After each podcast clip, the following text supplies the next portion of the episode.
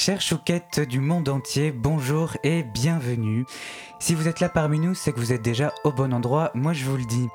Je m'appelle Théo et j'ai le plaisir de vous accueillir dans la nouvelle émission littéraire de Radio Campus Paris, Le temps des chouquettes. Alors il ne sera pas question de l'histoire de la chouquette, ce délicieux chou pâtissier inventé au XVIe siècle par un chef italien.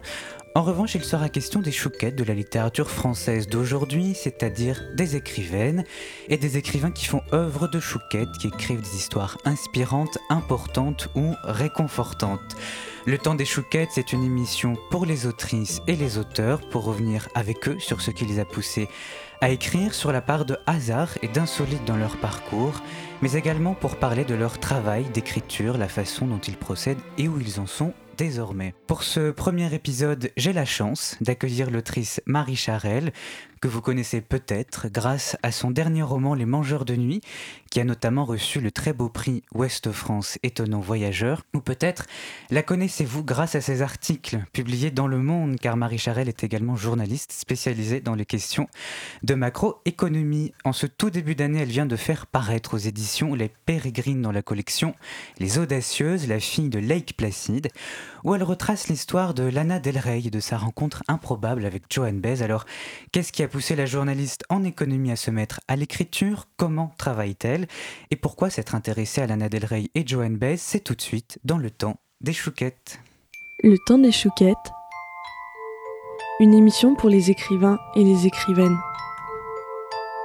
Un temps sucré et suspendu pour comprendre ce qui les a poussés à écrire un temps finalement très chouquette pour revenir avec eux sur leur relation à l'écriture, mais surtout pour les faire parler d'eux, de leur part d'insolites et de leurs anecdotes personnelles, et ce, grâce au pouvoir désinhibant de la chouquette.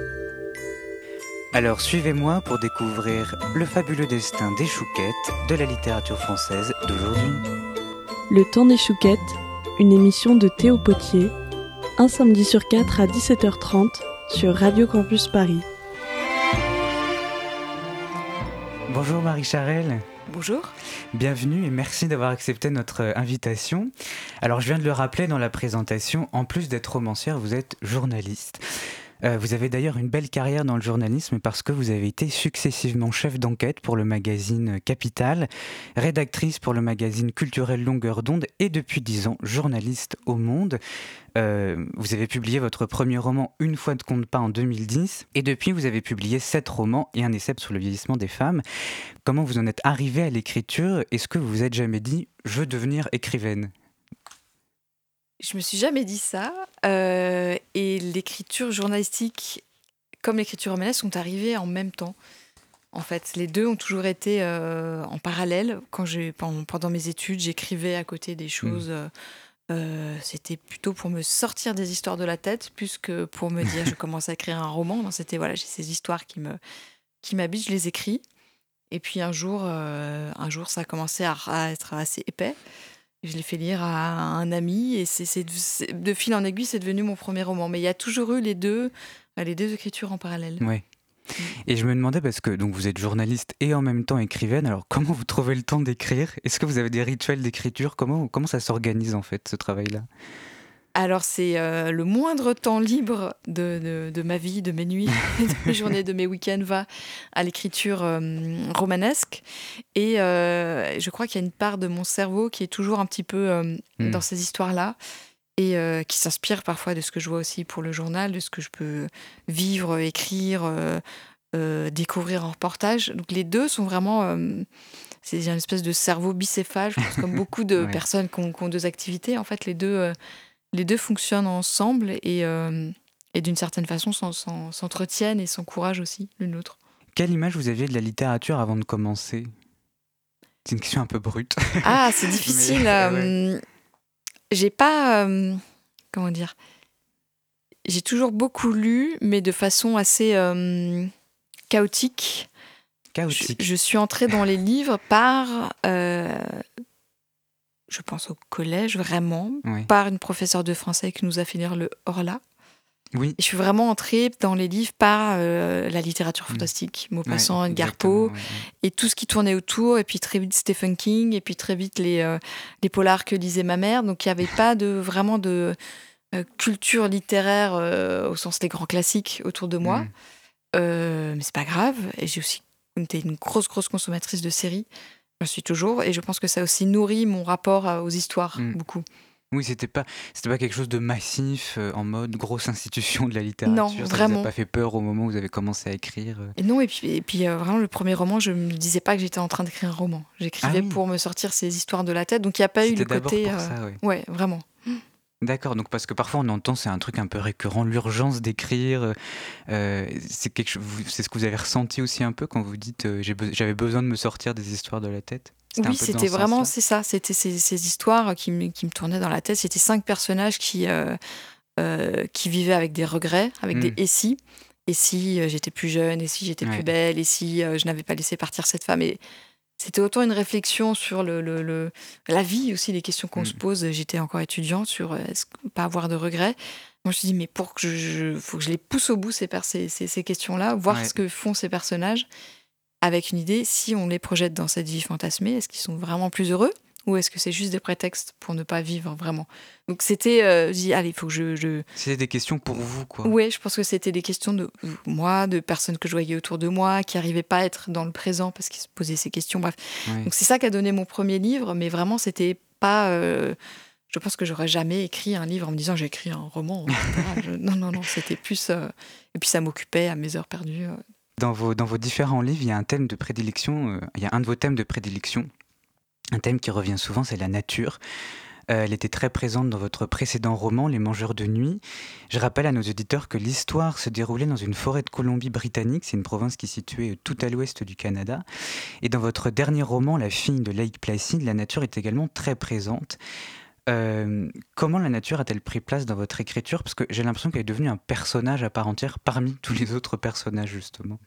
C'est vrai, c'est vraiment ça, et en particulier dans Les Mangeurs de Nuit, où le projet initial, c'était de faire euh, vivre la, la- la forêt, la nature comme, euh, Mm. comme un personnage. J'ai vraiment travaillé sur ça, et ça habite aussi la fille de, de l'Éclacine. Euh, c'était déjà présent dans les bouquins d'avant, un peu moins. C'est monté très très fort, je pense, pour beaucoup de raisons, plus ou moins, euh, plus ou moins à l'insu de mon plein gré. je pense qu'il y a le- les réflexions écologiques euh, et, et qui, qui nous habitent tous sur, euh, sur ce qui est en train de se Oui. passer. Euh, Il y a mon propre amour des forêts. J'ai grandi pas loin d'un lac et pas loin de forêt. Oui, parce qu'on le sent ça aussi, justement. J'allais vous demander est-ce que ça vient d'un goût personnel? Parce que je me doutais qu'il y avait l'arrière-plan écologique, mais on le sent que c'est aussi que vous aimez vous balader, que vous devez aimer aller en forêt, justement. C'est ça, j'aime beaucoup ça. Je le fais pas assez parce que vivant à Paris, on est un peu. C'est pas je toujours me sens facile, très euh. coupée.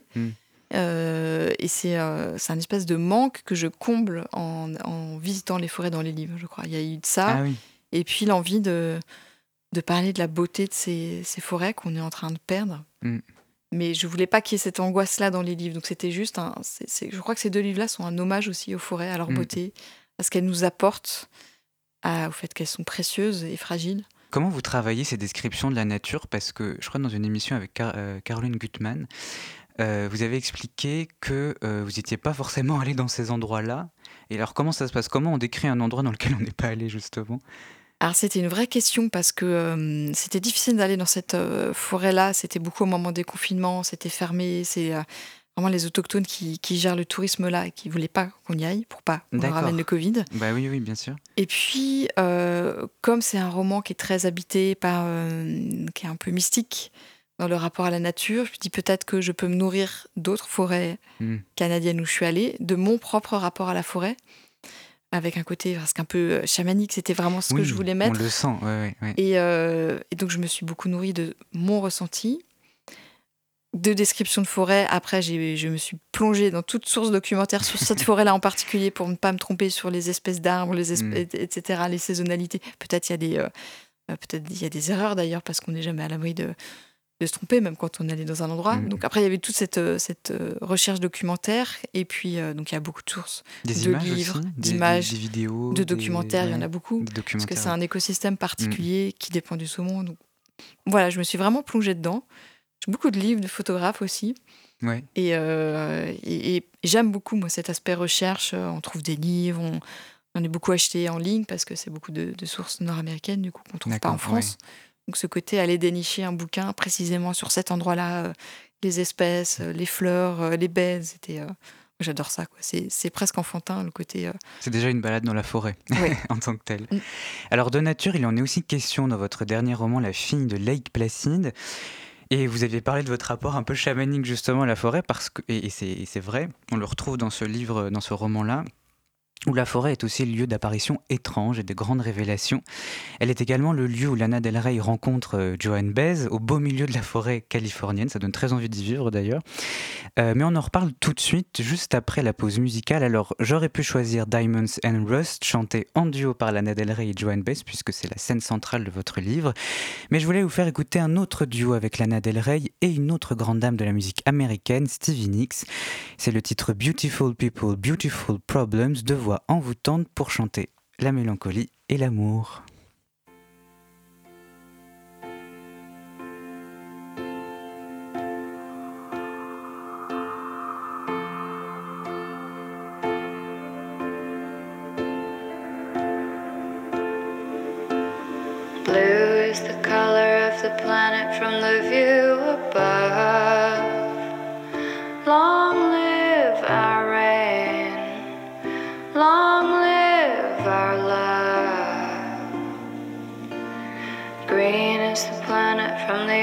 of a turtle dove.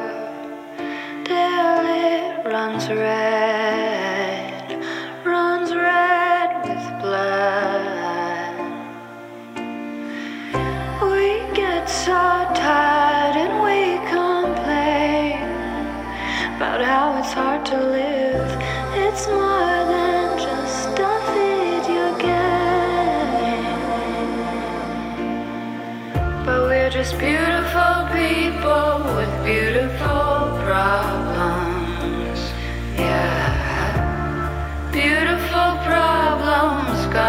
we've got them. But we gotta try.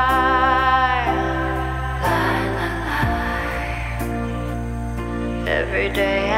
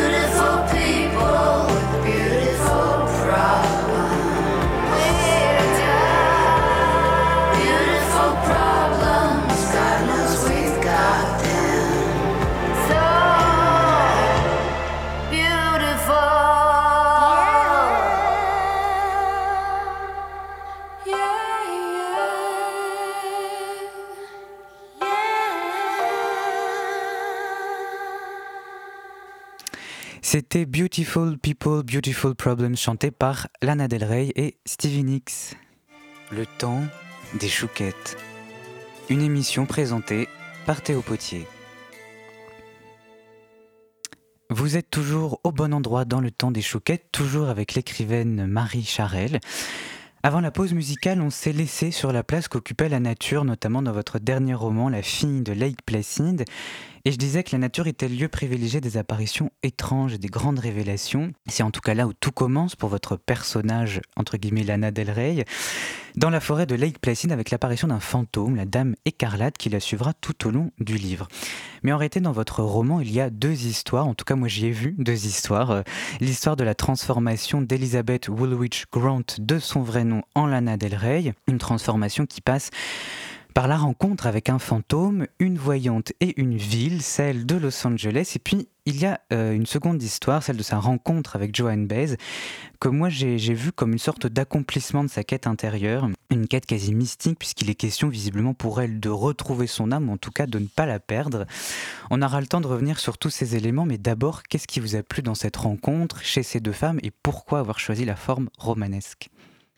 Alors, tout commence avec euh, Les Audacieuses, qui est Mm. donc cette collection de hum, la maison d'édition Les Pérégrines. Et quand euh, euh, Les Pérégrines et Adeline Fleury m'ont dit Mais t'as pas une idée pour cette collection où l'idée est de revisiter une figure de femme par le roman Je me suis dit Qui est-ce que une figure de femme audacieuse? J'avais envie de prendre quelqu'un qui ne soit pas, sur lequel il n'y ait pas déjà euh, euh, 50 livres ou 50 romans, parce qu'il y a beaucoup de femmes très très inspirantes. Et je me suis dit Tiens, Lana Del Rey parce que je crois que j'étais en train de lire son recueil de poésie à ce moment-là, Mhm.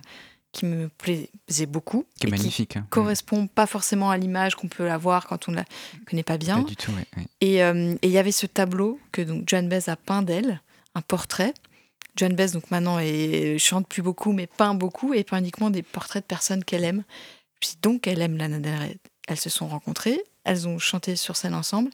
Qu'est-ce qui fait que ces deux femmes se sont trouvées alors qu'on pourrait, à première vue, comme ça, dire, mais elles sont très différentes, Mm. elles sont pas de la même génération, pas de la même culture, pas du tout le même univers musical, et pourtant, il s'est passé quelque chose entre elles.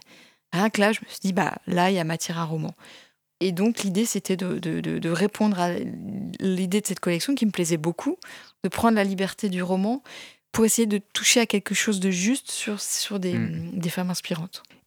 Et dans votre lecture, euh, ça, je sais pas si c'était inspiré des faits ou si c'était vraiment. euh, Enfin, je pense que c'est plutôt vous aussi, votre part d'interprétation, mais euh, elle en souffre aussi de ce décalage entre sa, mise à distance à travers les médias, son image iconique, et ce qu'elle est intérieurement, qui est une fille beaucoup plus simple, a priori, beaucoup plus brute de décoffrage, même d'ailleurs, dans le livre. Oui, c'est à la fois ma lecture et ce que j'ai pu en, est-ce qu'on peut en percevoir à travers les, les- interviews qu'elle donnait, surtout au début, ce qui s'est passé quand euh, euh, son premier euh, single qui a vraiment euh, éclaté est paru, où elle s'est pris aussi un, un gros backlash Ouais, sur son ouais, ouais. physique, sur son authenticité. Ça, ça m'intéressait beaucoup, ce procès en, en authenticité qu'on fait quand même beaucoup aux femmes, surtout aux jeunes femmes quand elles sont très belles beaucoup moins aux hommes, même quand ils sont jeunes et beaux. Donc je me dis, bah, forcément, c'est terrible pour une artiste qui crée de se prendre ça dans la figure. Donc elle le dit qu'elle sait, qu'elle sait qu'elle en a souffert, quoi. Mais d'ailleurs, vous avez une Mm. très belle formule. Vous dites on pardonne l'ingénuité aux créatures de rêve, pas l'intelligence. En parlant de cette femme qui sait justement utiliser les, les médias et son image, quoi. Je- Et, ouais. Je pense. Toute femme belle euh, artiste se prend à un moment des, des- dans la figure des remarques sur son physique, sur euh, les c'est qui les hommes derrière, les producteurs, les bah non, pas forcément. Et puis si, si oui, il y a des hommes derrière, mais c'est pas, ça veut pas dire que c'est une Mm. poupée. euh, elle le prouve, elle a bien prouvé d'ailleurs, puisqu'elle est toujours là avec ses albums. Oui, tout à fait. ouais, ouais. J'ai eu le sentiment que c'était peut-être pas volontaire, mais il y a une forme de sororité entre ces deux femmes. Alors c'est vrai que c'est difficile au début. hein. La première fois, elles se rencontrent. Joan Baez, vous, vous décrivez une Joan Baez exécrable. Euh, recluse, quasiment misanthrope dans son ranch euh, californien. Euh, mais malgré tout, elles vont finir par s'apprivoiser. Elles vont finir par tisser un lien presque spirituel. Et vous-même, vous avez un regard très doux, très compréhensif sur le parcours de Lana Del Rey. Je pense, alors évidemment, y a, je, je projette beaucoup de choses sur cette rencontre, mais euh, elle continue de se voir d'ailleurs, puisqu'il y a Ah oui un- un documentaire qui sort sur Joan Baez où Lana Del Rey lui tend le micro. Donc il y a vraiment quelque chose de, Ah, de- quelque chose qui relève passé, de oui. l'amitié. Je dis, bon, je, me- je pense que je me suis pas trop trompée sur ces, Ah bah niveaux-là. visiblement. Et, et, euh, et toute ma réflexion, c'était en effet qu'est-ce qui, euh, qu'est-ce qui euh, s'est noué entre ces deux femmes et une forme de sororité, d'amitié, peut-être de, de transmission? Parce que même si elles n'ont pas du tout le même parcours, Ouais. euh, Joan Baez aussi, à un moment, elle s'est prise c'est, cette pression des maisons de disques au début de sa carrière. Euh, donc forcément, elles ont beaucoup de choses à se dire. Et puis ce regard sur l'Amérique, qui certes prend des, des formes différentes dans leur art, mais il y a quelque chose en commun, je crois. Et, euh, et j'ai beaucoup de, de plaisir à les imaginer ensemble, en effet, dans le ranch californien de, californien de John Baez. et, euh, et, puis, et puis, tout simplement, euh, ce qui a aussi aidé le, le roman, donc il y a beaucoup de sources de, documentaires aussi. Et puis, il y a les images de ce concert où on les voit chanter ensemble, guitare-voix, et on voit qu'il se passe quelque chose de sincère entre elles. Oui, donc, oui. euh, c'est beaucoup inspiré de, de ces images-là. Lana Del Rey, elle a écrit un recueil qui s'appelle Violette sur l'herbe à la renverse. Et vous, vous émaillez un peu le roman de citation de ce recueil-là, qui est vraiment très beau, où c'est parcouru par des réflexions à la fois esthétiques, métaphysiques, des réflexions plus concrètes aussi, euh, plus ordinaires sur sa vie à, sur sa vie à elle. Comment vous êtes tombé sur ce recueil et quelle en a été votre, votre lecture, votre première lecture? Je, je l'ai- c'était au moment où je commençais à tourner autour de, ce personnage que le livre est sorti, d'abord en version euh, américaine puis en version française. Et c'est vraiment ce que j'aime moi dans la poésie. C'est euh, c'est profond, ça fait c'est euh, comme vous disiez des réflexions personnelles, esthétiques. ça dit quelque chose de l'Amérique. C'est c'est une très belle langue. Et ça dit, et je, je me suis beaucoup servi de ces poèmes aussi pour construire, euh, construire ce personnage, puisque c'est vraiment un personnage dans le livre, en prenant des anecdotes qu'elle raconte dans ses Mm. poèmes. Elle parle de cette fameuse voyante qui lui, qui lui Oui, dit des choses sur son vrai. énergie, sur son père, sur comment elle est sur scène.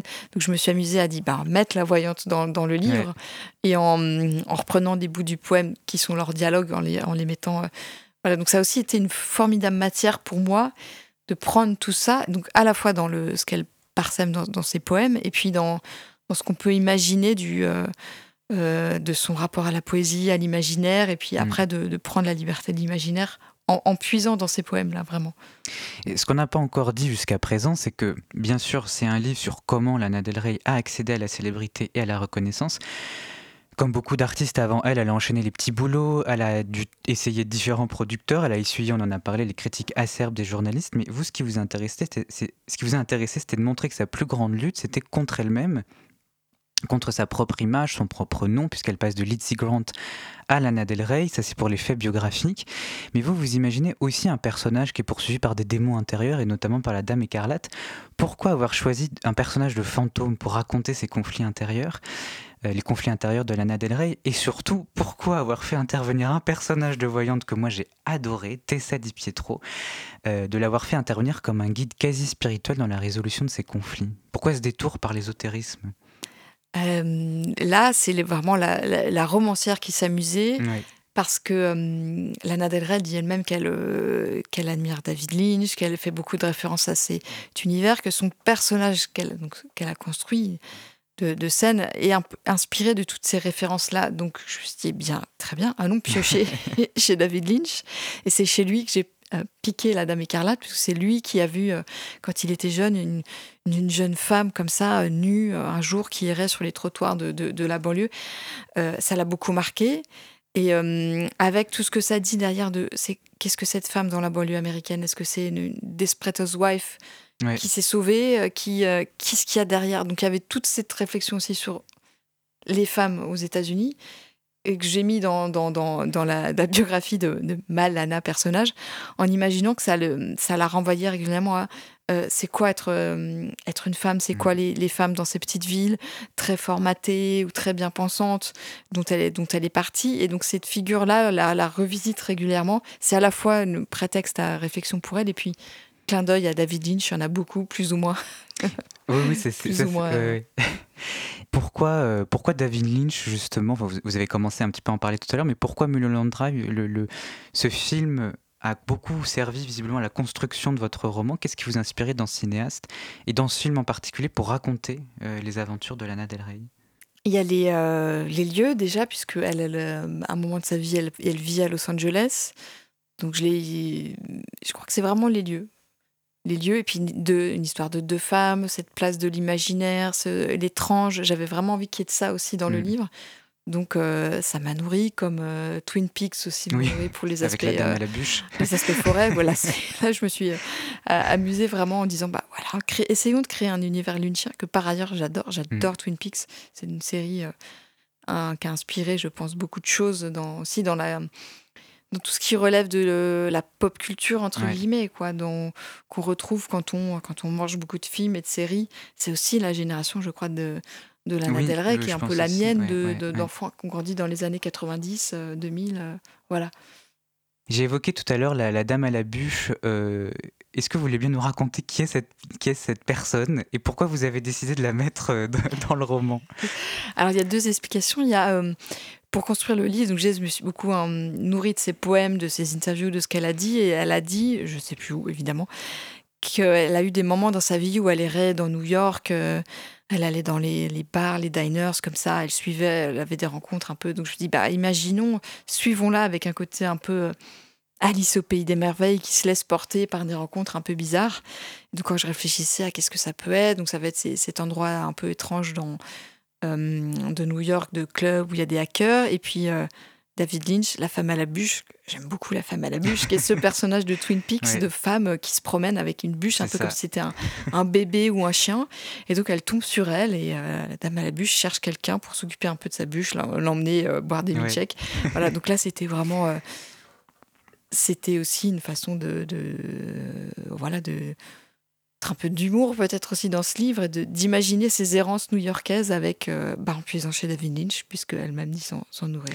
Dernière question, est-ce que Lana Del Rey a changé quelque chose en vous? Euh, je- elle a certainement confirmé ce que je crois très fort, c'est que quand on crée, on crée sans case.